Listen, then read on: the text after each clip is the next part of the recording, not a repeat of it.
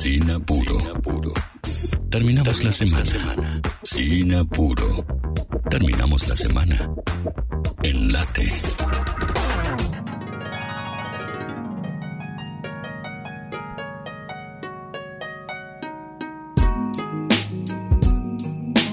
Seguimos en Sinapuro, en Radio Late, hasta las 6 de la tarde con ustedes. Charlábamos de un libro muy interesante hace un rato nada más, de cómo a veces las ficciones, los dibujos animados, las películas, nos sirven para pensar temas existenciales, para hacernos preguntas más que nada, y también para hablar de filosofía. Y Filosofía On Demand habla mucho sobre esto y utiliza eh, varias series de televisión, algunas animadas, algunas no, para charlar sobre filosofía, cuyo autor se llama Tomás Balmaceda, es doctor en filosofía, es periodista, es docente, escribió varios libros y también trabaja en un grupo de investigación sobre inteligencia artificial, además tiene un podcast y lo tenemos del otro lado. ¿Cómo estás, Tomás? Jonás yo te saluda. Muy bien, Jonás, ¿cómo andás? ¿Qué tal, viejo? ¿Todo bien? Todo tranquilo. Bueno, la verdad, primero, felicitaciones por tu libro, que está muy bueno. Eh, es muy entretenido leerlo, es muy divertido. Aparte nos conecta, bueno, con, un montón de cosas que vemos todos los días, no solo en la televisión, sino también eh, con cosas de nuestra infancia, también con la nostalgia y, con algo tan lindo que, bueno, que obviamente es la ficción y también em, la filosofía. Quería... Sí. Decime.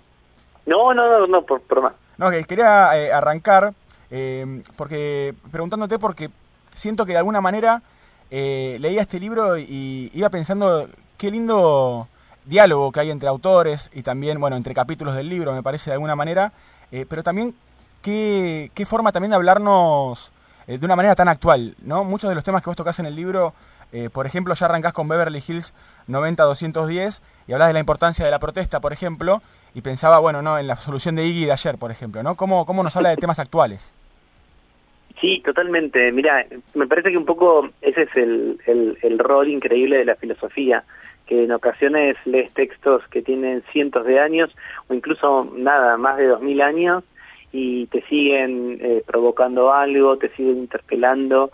Eh, la filosofía trata, ¿no?, de, de pensar todas estas temáticas que acompañan a hombres y mujeres desde hace siglos y en ocasiones uno le cuesta ver esa perspectiva histórica y todos nos sentimos un poquito especiales, pero es una linda, es un lindo eh, acto de, honestidad y de humildad poder saber que bueno que hubo muchísimas personas antes de que nosotros que quizás atravesaron momentos similares o que tal bien eh, las pensaron, ¿no? Y que mm, es una forma de reconfortarse saber que, que, que hay ideas, que hay motivos, que hay reflexiones que sobreviven, que sobreviven en el tiempo y que nos pueden acompañar. Claro. Sí, y además eh, también la posibilidad de, hacernos preguntas, eh, de alguna manera de leer sobre filosofía de una forma muy dinámica, ¿no? Porque muchas veces uno piensa en filosofía y, tiende a relacionarlo, bueno, con, algo tedioso, ¿viste? Eh, con algo medio volante o medio solemne. Y sin embargo, acá nos acercamos a esta disciplina a través de Black Mirror, a través de Friends, a través de Los Simpsons, de Lost. Digo, es, es muy lindo también esa conexión, ¿no? Entre, entre lo que es la ficción y cómo nos puede ayudar a hacernos preguntas. Bueno, yo creo que las series son justamente eh, quizás el vehículo hoy para que, que más consumimos de ficción. Estoy seguro que mucha gente que nos escucha lee y que muchos van al cine o miran películas eh, en plataformas de streaming, pero la verdad es que las series parecen estar en boca de todos y son importantes porque de alguna manera nos permiten acceder a preguntas, a ideas, nos entretienen, nos presentan escenarios y es muy común, quizás a vos, eh, Jonás, según te ha pasado, que terminás de ver algo y lo discutís con un amigo, con tu pareja, con tus viejos, con, con alguien que estás en ese momento, o que pasa el tiempo y todavía se dice, no, mira, mi personaje favorito de Dragon Ball Z es tal porque y alguien te va a escuchar y decir, no, no, el, mi favorito es tal, porque el otro es un traidor, etcétera, etcétera. Sí, sí, tal cual. Eh, bueno, de hecho, un tema que vos tocas, eh, sin lugar a dudas, en, eh, en el libro, es el antihéroe, algo que, bueno, hablas también un montón sobre la moral y demás, usás el caso de Mad Men para hablar sobre el antihéroe, y son, son casos y discusiones que se dan todo el tiempo. Yo, de hecho, miraba Walking Dead, por ejemplo, con un grupo de amigos, y nos pasaba esto de, che, pero para mí este que hizo esto está mal. Y pero, pero para mí está bien. Y, se habla esto como de la moral, ¿no? Y está bueno como lo tocas en tu libro, a través de una serie que nos habla de la publicidad de los 60, ¿no? También mucho para, para desandar ahí. Totalmente, porque quizás uno puede decir, bueno, ok, eh, juntémonos a hablar de los valores, a ver si alguien prefiere la vida bien vivida a una vida mal vivida pero más larga, o quién de acá daría la vida por tal cosa, o quién aceptaría ponerle un precio, no sé, a un órgano de su cuerpo. Eh, no, no, parecen ser grandes debates con amigos. Ahora, yo me decís, che, ¿qué te pareció el último de Walking Dead? ¿O qué hubieras hecho? No sé, hoy el, el supongo que el gran anuncio del momento es que confirmaron la película de los simuladores que van a volver 20 años después. Entonces digo, bueno, ok, los simuladores también te generan un montón de debates. Y esos son, digamos, yo lo suelo decir con humor como caballos de Troya de la filosofía, porque tal vez si yo te digo que vamos a hablar de filosofía o que me gustaría charlar con, con amigos de estos temas, alguien diría, mmm, qué aburrido, qué embole. Ahora, si yo te digo, no, mira, estamos hablando de eh, simuladores, de Los Simpsons, de mm, Mad Men, ahí pasa distinto. Entonces, eh, son motivos, son formas de tocar cuáles son nuestras reflexiones, nuestras ideas, que a veces incluso nosotros mismas no las tenemos no las tenemos muy en claro, ¿no? Y que se van generando a partir de verlos en acción. Uy, mirá, si yo hubiera pensado esto, mirá lo que me hubiera llevado, o llevar tal idea hasta el extremo, sería nocivo por tal cosa, y eso realmente es muy interesante. Claro. Pienso que de alguna manera eh, quería consultarte por tu, tu forma de haber consumido, digo, seres a lo largo de tu vida. ¿Vos sentís que de alguna manera eso también te forma como persona vos? Sí, sin duda. O sea, para mí, mira, a mí me pasó que tuve la, la suerte, soy periodista también, tuve la suerte de entrevistar a los directores de una película de Disney, se llama Moana, que son los mismos directores que hicieron La Sirenita y Aladdin cuando los conocí, yo soy cholulo pero lo, oculto muy bien, pero no me aguanté y realmente les dije, miren chicos, ustedes dos eh, son dos señores grandes, hicieron más por mi educación sentimental que toda la escuela, porque realmente la, la, la, la, manera en la que uno a veces entiende la amistad o el amor, y para bien o para mal, están, en este caso, por ejemplo, influenciados a mí por esas pelis, por otras series, entonces yo creo que realmente ocupan un lugar muy importante. Sí, sí, sin lugar a dudas. Bueno, más cuando hacemos referencia quizás a las películas de nuestra infancia, ¿no?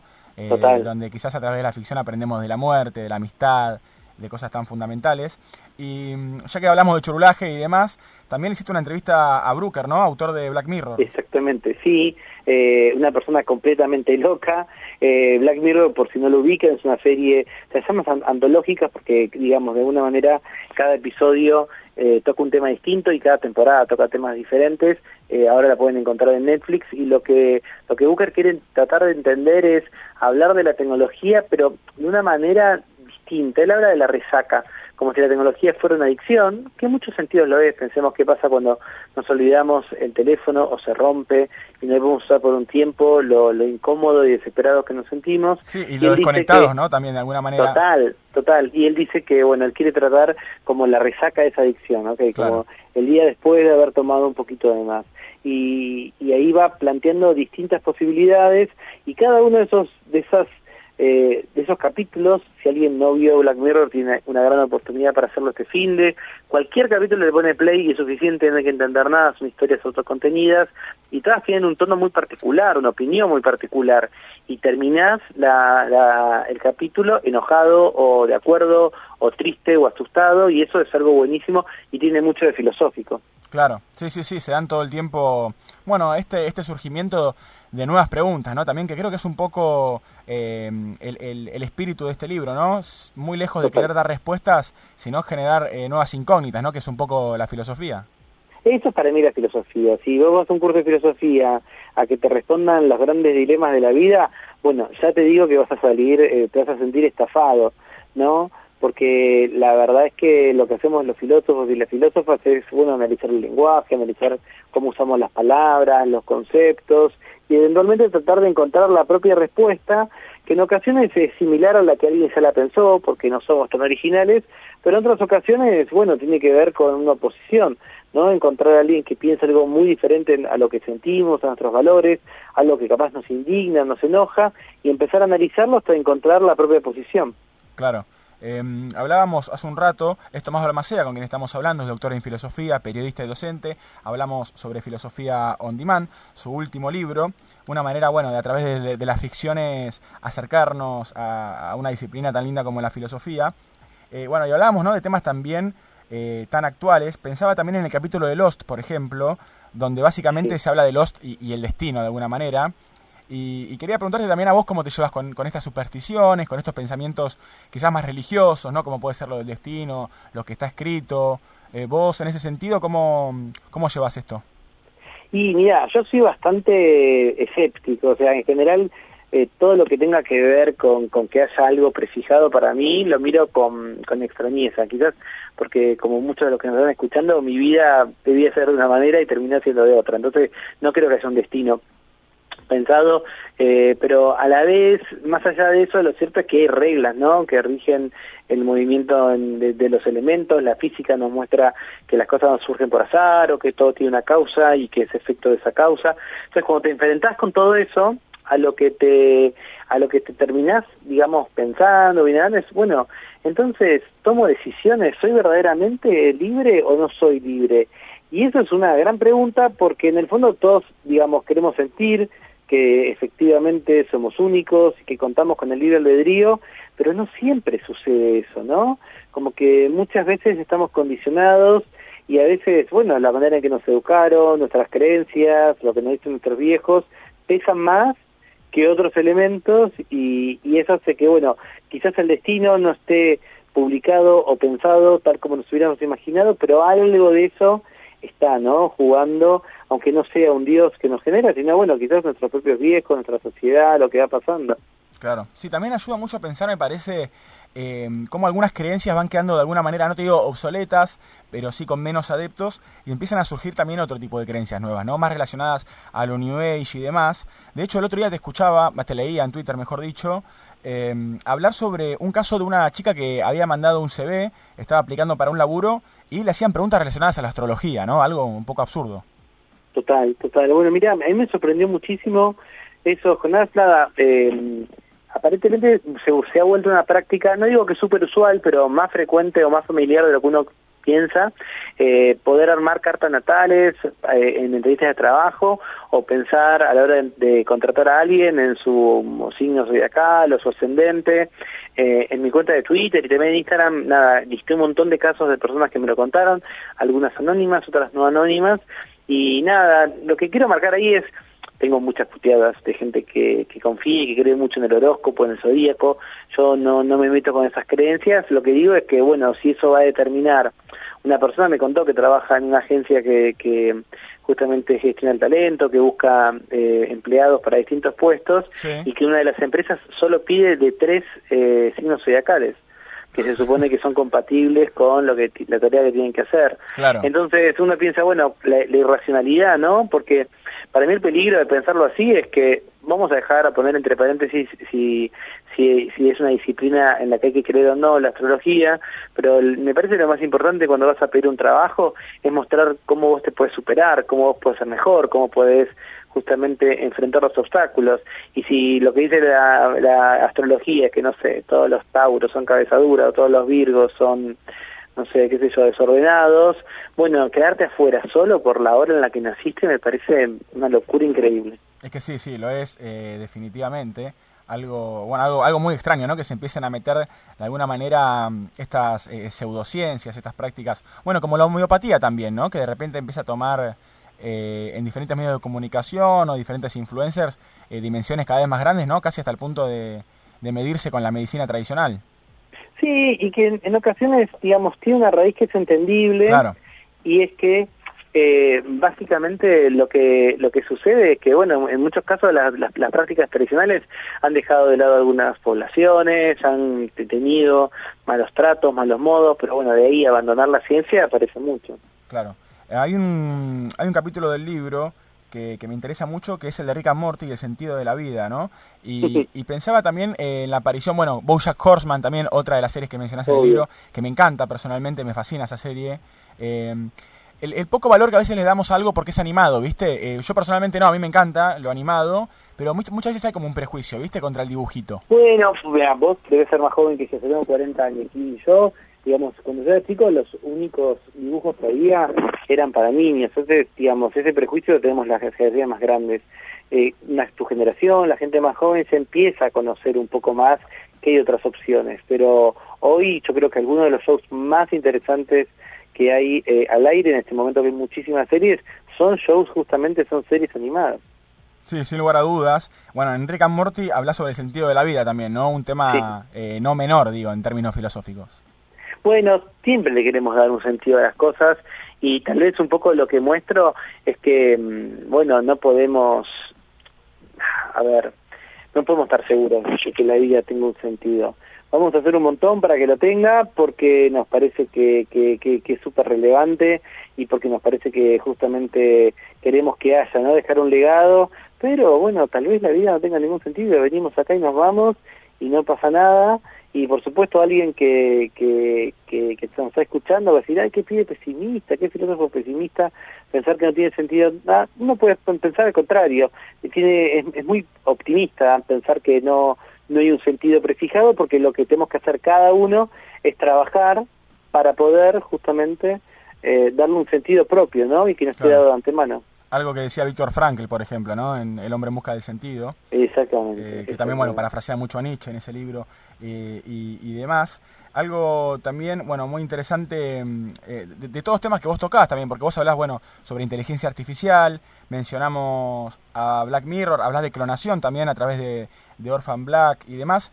¿Vos tenés alguna novedad así en términos de inteligencia artificial eh, que digas, che, bueno, mira, eh, está tomando un camino, dentro de algunos años va a empezar las clonaciones, no sé, pregunto así más por el aire. Mira, la verdad es que nada, investiga la tecnología, de la filosofía, creo que no hay que esperar a, que pase mucho tiempo para que esas novedades que nos sorprendan, creo que ya está presente hoy como, como nunca.